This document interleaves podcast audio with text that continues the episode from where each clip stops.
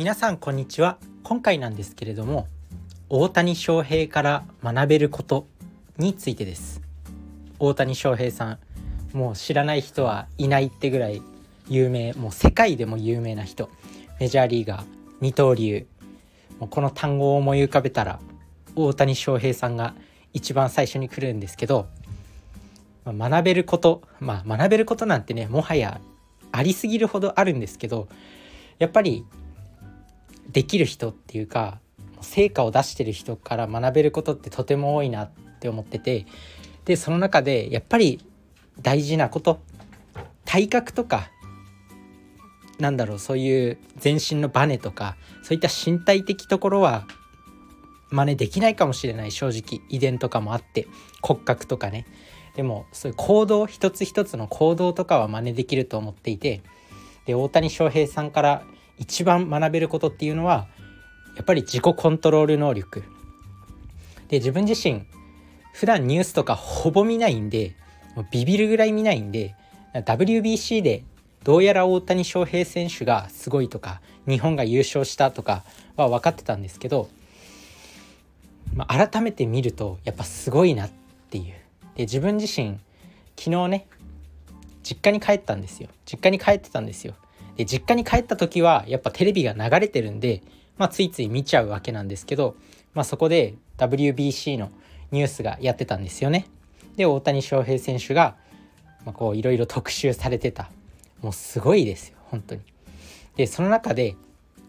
大谷翔平選手が、まあ、こう食事の話になって大谷翔平選手の食事の話でまあ当然アスリートなんで食事はいろいろ気をつけてると思うんですけどなんかねこう差し入れでもらったみたいなおにぎりをこうあったんですって。そのなんかインタビューコーチだか監督だか忘れたけど、まあ、その人に大谷翔平選手ってどんな人なんですか？みたいなこう質問をしてたんですよ。本人じゃなくてね、まあ、その近くにいた人。で大谷翔平選手はおにぎり1個でもこうカロリーを気にして我慢してたっていうエピソードがあってやっぱちげえなって思いましたね。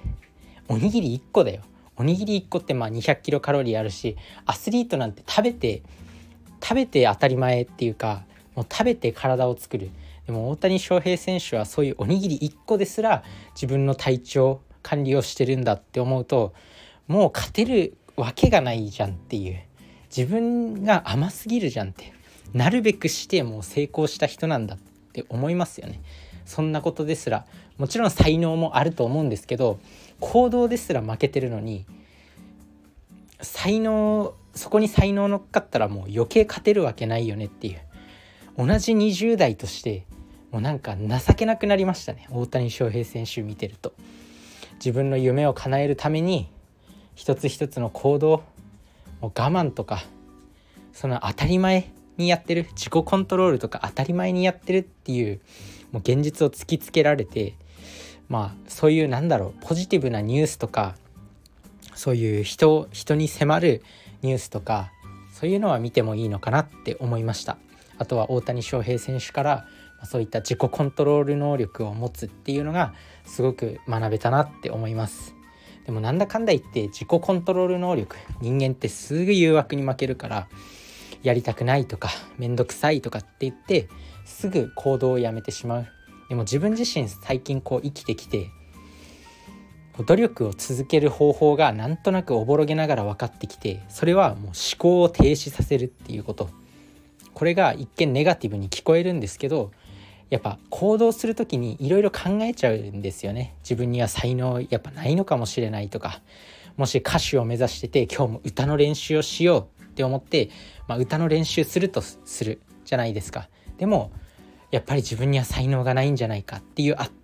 考が頭の中にこう少しでも出てくると練習に身が入らなかったりとかするんですよ。だからなんだろうそういう思考が起きる前にもう思考を停止させてただ淡々と行動するっていうのが結構コツ。努力を続けるコツになります。だから自分自身も毎日バーピーっていうねとても辛い運動を1日もう激しいぐらいもう心拍数が最大心拍数の90%ぐらいになるぐらいそのぐらいの運動を毎日毎日継続してるんですけどこれはね毎日思考を停止させてます。もうとにかく5分間だけ我慢すれば終わるんだっていうその間はもう無意識もう何も考えない。思考を停止させる。でこの思考を停止させるっていうのも結構やってるうちにだんだんとそのコツが分かってくるんですよ。なのでいろんなところで使えると思います。大谷翔平選手は自らの自制心とか使ってるのか何なのか分かんないですけどまあもうあのレベルまでいくと努力が当たり前というかもう歯磨きレベルに努力を落とし込めてる人たちなんでまあねそこに追いつく自己コントロール能力をつけるためには、まあ、まずはこう思考を停止させて行動を一つ一つ積み重ねていくそうするともう自動的に自分がこ自分がこう行動できるようになってくるんだと思います。まあとにかく大谷選手はすごい。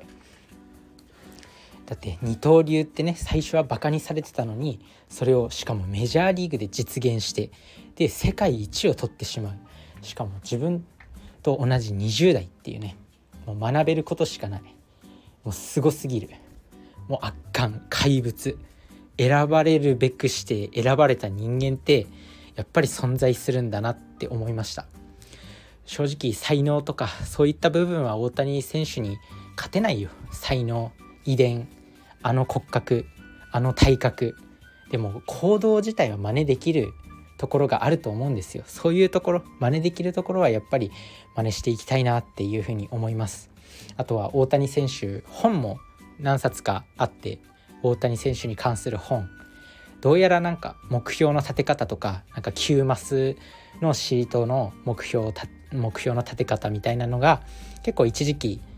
話題になったりしてましたよね。まあそういった感じで目標の立て方も学べるところがあるし本当にすごい人だなって思います。まあ、同じね20代、まあ、同じ世代ですよ大体。同じ世代のすごい人として、まあ、尊敬するとともになんかこう日々大谷選手の活躍を見て自分も元気づけられたいなってモチベーションを維持していきたいなって思います。あとは、まあ、同じ同じなんだろう20代としてもう吸収できるところは吸収していきたいしもうてかもう全てにおいて大谷選手に勝ってるところ今のところ一つもないんでもうとにかく、まあ、学べるところは全て学んでいきたいなって思いました。本当にすごい人だと思います。もう何でも何でも大谷選手から学べるところは学んでいきたい。そう思った一日でした。是非皆さんも大谷選手からいろいろ学んでみてください。それじゃあね。バイバーイ。